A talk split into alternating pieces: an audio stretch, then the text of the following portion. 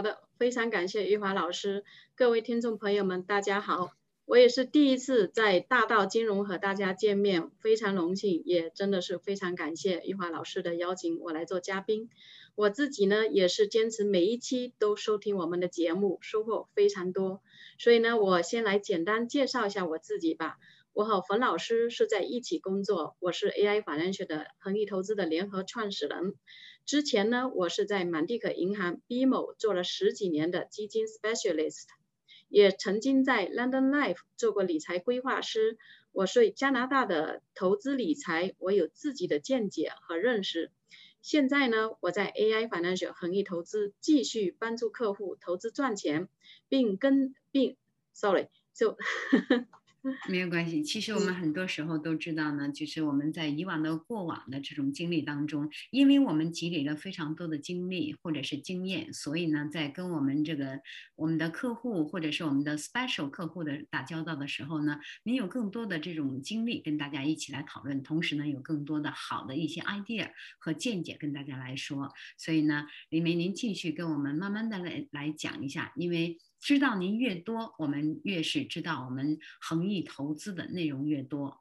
嗯，好的。所以说，我现在呢是跟冯老师一起致力于加拿大的养老体系改革，所以我也希望我们所有人都可以通过我们的投资理财实现财富自由，过上好日子。所以我希望能在金融，能在我们的大道金融和大家分享更多的我的专业知识。帮大家理解正确的投资观念，认真规划自己的将来生活。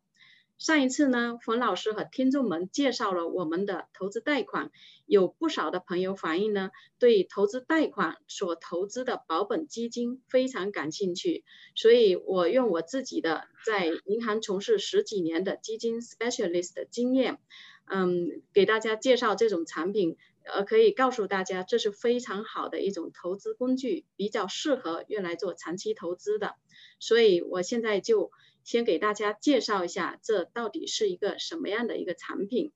首先呢，我要说的是，什么是基金？基金其实很简单，基金就是建立有特定用途的一篮子的资金，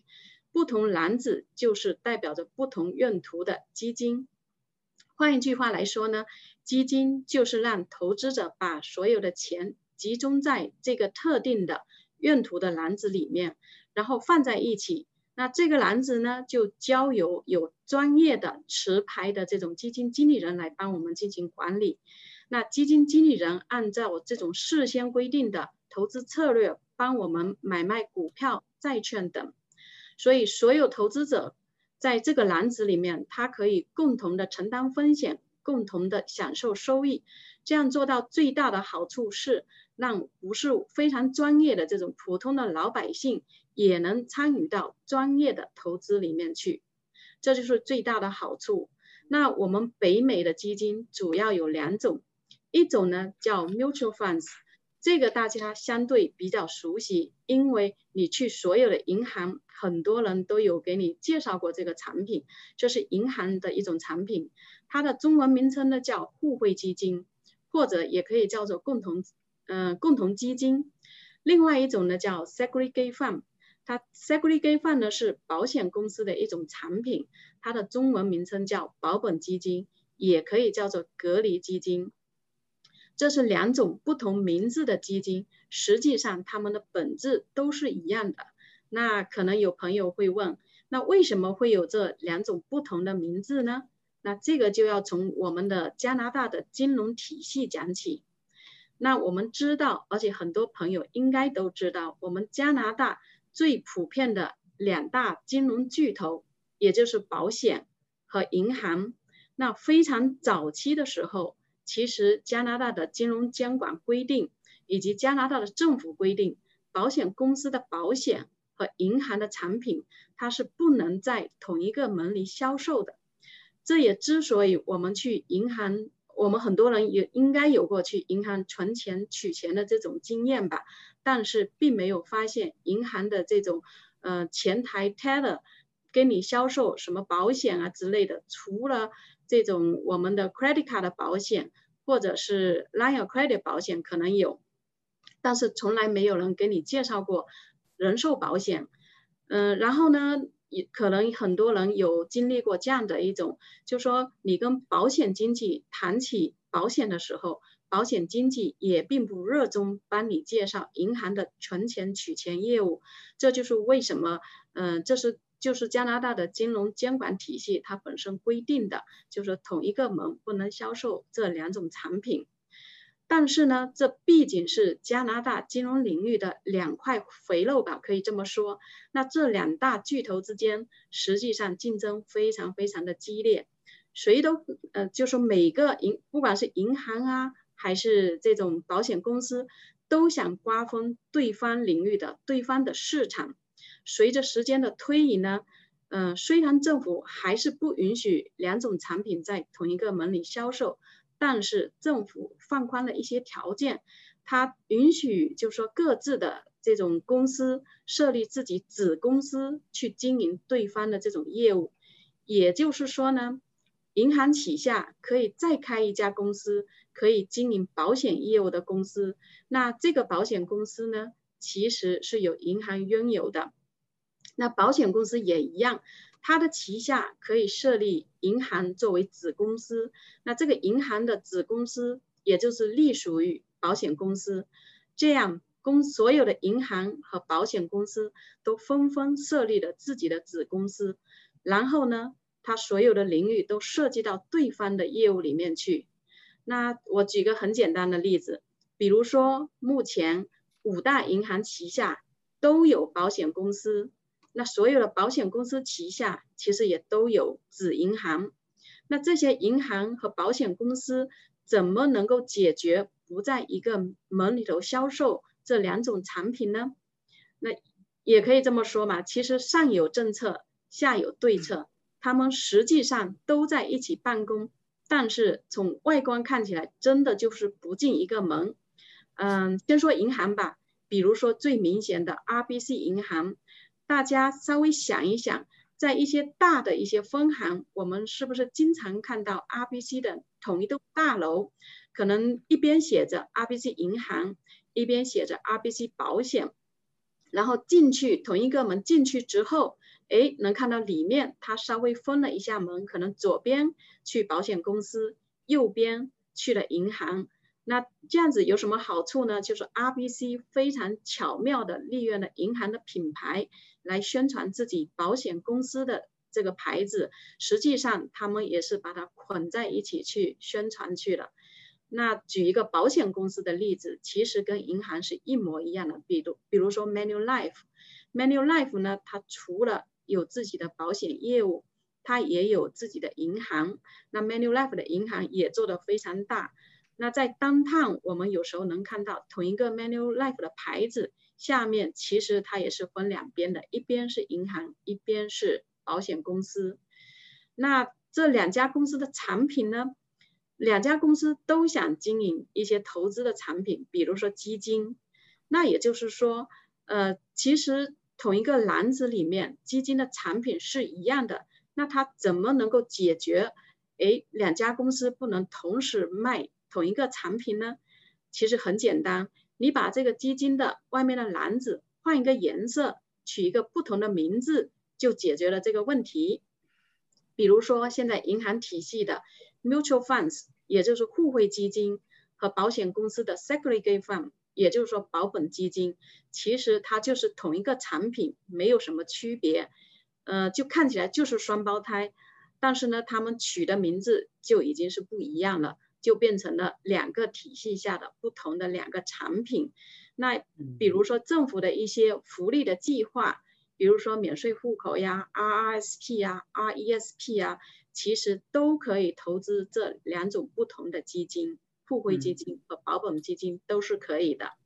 太棒了！这 林梅，你跟我们讲完之后，发现这小本上已经有好多 question mark 了。所以呢，我相信我们的听众呢，在这方面也会有很多的问题。那么我们经过这一讲之后呢，我们之后还会有更多的一些讲，跟大家了解了基金和保本基金之后呢，我们还要了解他们都有什么样的特点和他们的优点是什么。我们一般都说啊，大道金融，金融大道，因为你有正确的理财三观，同时呢，这三观会直接影响到你后面的后面的人生以及我们下一代以及。及下一代的人生。所以呢，在这里，我们想要过上比较优质的、高品质的我们的后半生，或者是我们的养老的这一部分的生活呢，所以呢，我们就要涉及到了早理财、早做理财的打算呢，对于我们来说这重要性。刚才我们了解到了这个保本基金它的特点，那现在呢，我们跟大家来讲一讲，林梅呢跟大家讲一讲保本基金的优点，以及我们应该怎样着手去思考保本基金这一块。林梅，还要有请你，辛苦了。好的，谢谢。对，就是刚才讲过，我们的互惠基金跟保本基金实际上本质上没有太大的区别，但是呢，他们银行跟保险公司竞争非常激烈。那保险公司呢，为了跟银行去竞争，那赋予保本基金非常非常多的特点和优点。那我们下面先稍微介绍一下保本基金的一些特点吧。那首先呢，最大的一个特点。嗯，这也是最强的一个特点。首先，它有专业的管理。刚才我们说过，这一个篮，这个篮子是交由基金公司的基金经理来管理的。虽然呢，买卖都是投资者自己买跟卖，但买的基金实际上是有后面的基金经理人帮你去操盘的。这对我们散户其实是一个非常好的一件事情。毕竟我们散户，我们投资者并不是专业的，那现在有专业的人士帮我们进行打理，这其实是非常非常好的，让我们都能够参与专业投资的途径。那保本基金的另外一个特点呢，风险非常低，风险分非常分散，因为它跟股票相比，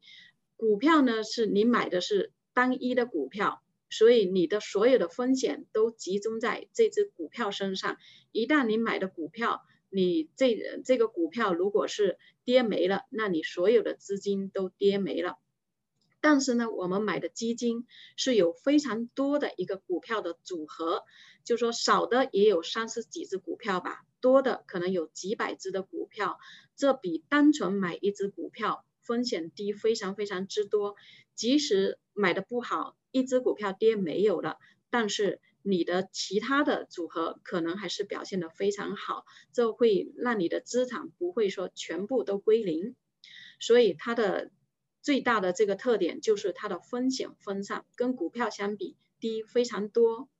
那当然了，保本基金还有其他的非常好的一些优点，比如说它的买卖非常简单，而且呢，它资金的进出非常方便。另外呢，它流动性非常好，就是说不像房子一样，房子是固定资产，它的流动性非常差。但是基金流动性非常好，你想要资金的时候，可能一到三天之内就可以拿得到。另外，基金的透明度非常非常高，监管力度也非常强，这就保证了我们客户的资金安全。这是保本基金非常大的一些特点。另外呢，刚才讲过。就说保本基金为了跟银行的互惠基金去相比，那保险公司赋予了保本基金非常非常大的一些独特的优点。那接下来呢，我就给大大家讲一讲这独特的优点是什么呢？首先，顾名思义，保本基金，保本基金，那它有保本的一个功能。那保本它是有条件的，具体什么条件呢？这以后如果有机会，我们跟大家具体再讲。那另外一个保本呢，它可能有这种呃 death benefit，就是说这就是有一点保险的功能在里面。如果投资人不幸去世，那保险公司呃如果那时候基金跌的市场，比如说亏得很厉害，基金跌得非常厉害的时候，那是由保本公司来兜底的。那还有一个非常非常好的一个功能，保本基金所有的保本基金都可以指定受益人。嗯，像银行的 mutual fund，如果在普通户口，它是不能指定受益人的。而且在魁北克整个省，不管是普通户口，呃，不管是 RSP，不管是免税户口，也是不能指定受益人。但是在保本基金，在任何户口都是可以指定受益人的。而且它还免遗嘱认证费，叫 bypass probate，就是说我们加拿大的遗嘱认证费实际上是非常贵的，一般是按资产总额的，比如说二到五不等。那这个呢就是非常厉害了。如果你资产多的话，那遗嘱认证费就非常非常贵。嗯，举一个例子来说明，比如说我们加拿大朋友可能都认识我们现任的省长道格福特。那多伦多的朋友都知道，不是因为他当选省长大家才知道他，是因为他的弟弟罗伯福特，多伦多的前市长。那多伦多的前市长罗伯福特，他试图改革，可惜他没有成功，在改革的过程中遭到了巨大的外界的压力。导致他当市长的期间就被罢免了，最后不幸去世。后来呢，大家把所有的希望都寄托在哥哥身上，所以把他的哥哥推上了省长的位置。但是就在这个这位省长距离安省大选三天的时候，那个道格福特就陷入了一场非常大的呃法律诉讼，因为这跟他的市长弟弟有关系。原因是当这个市长去世之后呢？他手上留下了他手上管理的一笔资产，这笔资产因为没有指定受益人，所以，呃，这笔资产呢，自然而然就由他们的家族哥哥接管了这个资产。但是市长的遗孀不高兴了，呃，他认为这个资产应该属于市长本人的，所以说他就把省长告上了法律。呃，这笔资产至今都还在处理中，大约有一千多万吧。嗯，话说回来，如果当时市长买了保本基金，也就不会有这个法律诉讼。所以呢，哪怕像他们这样的企业家，也都没有意识到使用这种金融产品的好处，也就是引发了最后的结果，这笔钱到现在都没有安置，谁都拿不走这笔钱。这就是说，保本基金非常非常大的一个优点，它是可以指定受益人，另外呢，它可以免遗产认证，而且呢，还有一些功能，比如说它有债权人保护、破产破产保护等。也就是说，你如果个人在外面借了很多债，哎，后面债还不了了，你如果申请破产之类的，你这笔钱不会受到债权人的追溯。也不会被银行冻结去偿债，这就是保本基金的一些非常大的优点和特点。嗯，其实对于保本基金来说呢，它本身涵盖的这些优点，对于我们每个人投资人来说呢，都是好的。但是呢，我们架不住有一些人他是投机的心理，拿着投资的这种说法去做投机的事情。所以在这里呢，我们恒益投资一直跟大家来讲的一个问题就是，我们要做投资，而不是做投机。这个呢，也就讲到了我们投资的三观问题。那刚才呢，我们这个林明您在讲的时候呢，我们已经收到了一些。一一系列的这些问题，然后呢，给我说保本这个条件是什么呢？都希望能够得到一些讯息或怎样。那在这里呢，我要提醒我们各位听众或者观众呢，在林梅的这个左方和右方呢，有我们两个 Sparkle，那么这就是 AI Financial 的 Sparkle，大家可以扫描，然后呢，来联系到我们内部的工作人员，或者是联系我们林梅本人也可以来做一些具体的、详细的个案分析、个案的这种处理。那另外呢，保险的这些功能以及它的一个比较好的功能就是指定受益人这一点，所以呢，我希望我们大家都能够好好的，能够设身处地的为自己的将来，或者是说为我们将来的下一代，然后呢，做更深层次的这种去考虑。其实有一种血的教训，就是我们看别人走过的路。你自己还想不想再走？就是刚才黎明跟大家讲的，我们前市长 Rob Rob 福特跟这个现任的市长之间的这种遗孀和他之间的这种官司问题。我们不希望任何一个人走进经济的困难困局，所以在这种窘迫的情况下呢，我们希望每一个人都能够绕过这个弯路走。其实保本基金呢，每一个人都说我要保本了，但是他到底能够保多少本？有一些家说，哎，我只保你百分之七十五，有的人呢可以保更多一点。那么具体到底是怎样？的，林梅跟我们再做一下详细的分解，好吗？嗯，好的，就是讲了这么多保本基金的特点和优点，就是首先在介绍如何选择保本基金之前，我们来先来看一看我们 AI 反正选恒益投资帮助客户投资保本基金的回报率如何。首先呢，AI 反正选恒益投资帮助客户做投资，过去十年平均回报大概百分之二十点四，而且没有一年没有一个客户是亏的。二十点四实际上是一个非常高的回报率，也就是说，呃，这个回报率只要你有耐心，不做投机，借助杠杆的一些力量，加上时间的累积，后期的财富实际上是不可思议的。呃，就是后期的财富可以实现不可思议的这种裂变。那这么好的基金是如何选择出来的呢？其实我们 AI 反 l 学恒益投资主要围绕三点来选择基金，一个是三观理念，一个是价值投资。一个是次第顺序，那有的朋友可能会问，这个三观理念怎么用到选择基金身上呢？他们可能会感到非常非常的困惑。嗯，说实话，AI 反正是恒益投资，我们之所以能够帮助到客户做到这么高的回报率，就是因为三观和理念。怎么说呢？选择基金，首先选择的是基金经理人。人都是有理念、有三观的，所以说我们要选择三观理念正确的基金经理人。而且前面说过，基金其实就是很多股票的组合，每一只股票其实都是代表一家企业。那企业呢，都是有人来管理的。那企业的核心管理者的三观理念是否正确，就代表着这个企业能走多远。所以说，我们也要选择企业管理者的具，他必须要具备三观正确的三观理念。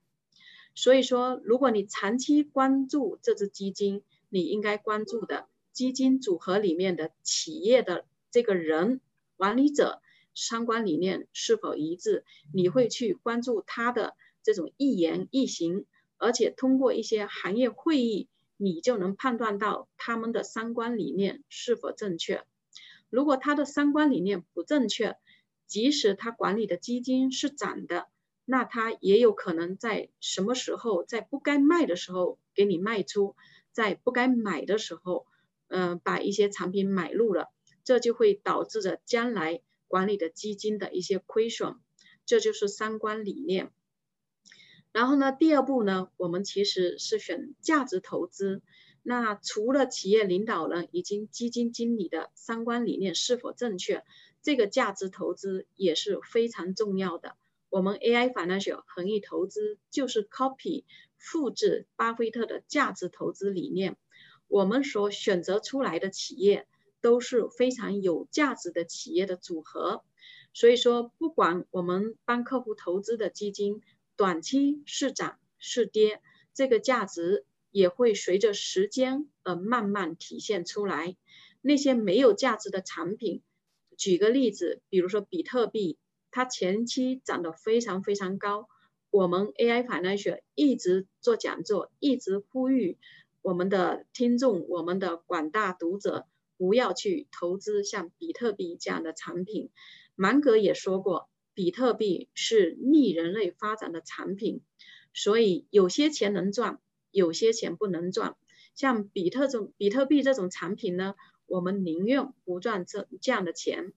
所以在投资路上这么长时间，我们 AI Financial 用自己的投资经验总结出很多我们的不做清单。这如果将来有机会呢，我也可以分享给各位听众。希望每个人在投资的路上少走弯路。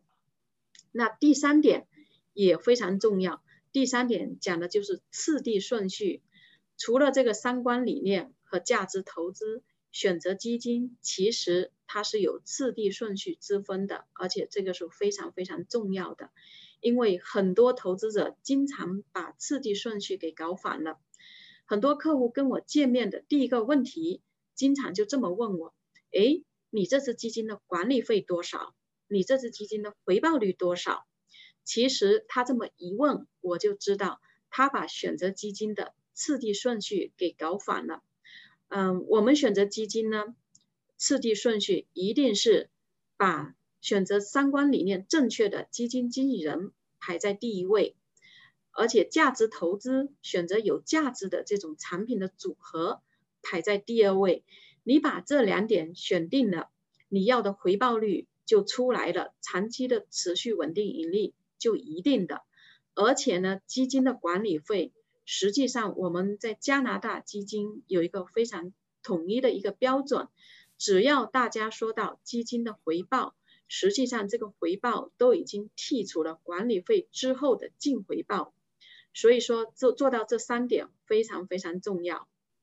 嗯，其实刚才林梅您讲了，我这个感触特别深。我们都说物以类聚，人以群分，真的是这样的。如果投资三观，或者是说我们正常的生活三观不不一样的呢，我觉得在这方面呢，我们就没有办法去达成一致的协议。因为投资不是一天两天的，它是一个长久的、长期的这个过程。大家要看非常多的东西，可能还要有时不时的一起去讨论一下呀，去怎样怎样的。那么这个刚才林梅跟我们讲过了，这个。保本基金呢，它的特点、优点以及如何去选择保本基金。那刚才我们又说了，我们一直在强调，其实我们恒益投资，我们大道金融一直在说，一定要做投资，而不是去做投机。这一点呢，我们希望各位听众及观众呢，一定要掌握好这个尺度。因为现在呢，不论是比特币还是这个指这个在我们的数字货币都是非常流行的。但是呢，有很多时候流行的时候，它可能是比较旺盛的时候呢，大家都觉得容易进，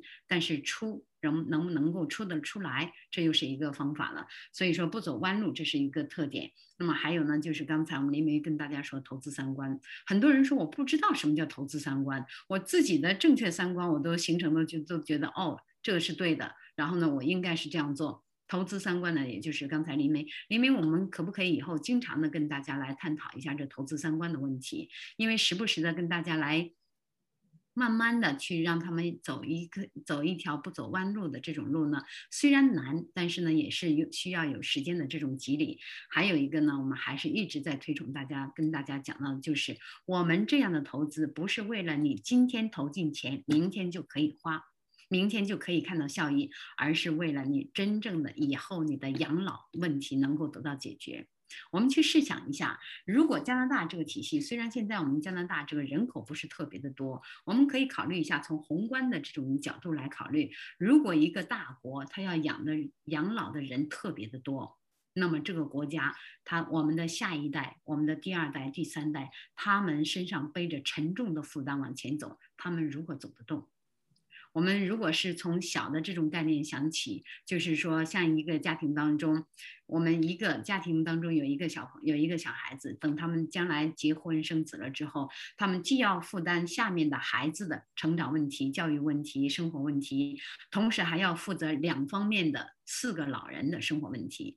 这相当于是他们的养老也成问题了。所以呢，我们可以把这个概念扩大一点，去想想加拿大的这个养老体系。那么现在恒益投资，我们大道金融所有的历史使命，或者是我们的生活使命，或者是投资使命当中呢，我们就希望就像像滚雪球一样的，把这种概念慢慢的让大家渗入。今天听到了，你就赚到了，因为什么呢？你就有了一个投资的概念，我应该如何去投资？我应该怎样去找投资人？这一点是非常重要的，所以这个呢又涉及到了我们的养老体系这一部分。但是不论怎样，我们都是希望大家能够找到一个有价值的这种投资的，不论是保险保保呃保本资金也好，保本基金也好，我们都希望大家呢是选择这方面呢要慎重，要找对的人一起做对的事情。另外呢，我们跟大家还说一下呢，我们这个恒益投资也一直跟大家讲的政府的投资贷款。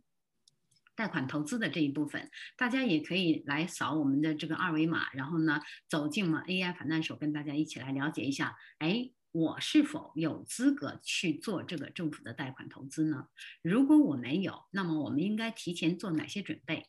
如果我有这个资格去申请，我应该怎样去申请？如何去申请？如何去申报？等等一系列的问题，我相信林梅这些呢，我们恒益投资都可以帮大家来解决，对吧？是的。就说，所以说，呃，也非常希望大家早日能把开始做投资，把握好这保本基金这个非常适合长期投资的产品，提前规划自己退休养老生活。嗯，还有一点呢，就是要提醒各位朋友呢，就是不要觉得哦，我现在没有条件，我一定要等等我有条件了，我要努力工作，我要使劲的打工，然后呢，等我有条件了，我再去找再再去找我的恒益投资，再去找我的这些经理人或者经纪人去做去讨论这方面，不要再等了。现在呢，听到了我们这堂课，也以及听到我们以前的这些课呢，一定要抓紧时间先去了解应该怎样来做，所以呢，才能够在这个基础上有了这个听课的基础，然后有了这方面的知识之后呢，你才能够知道我应该往下怎么走。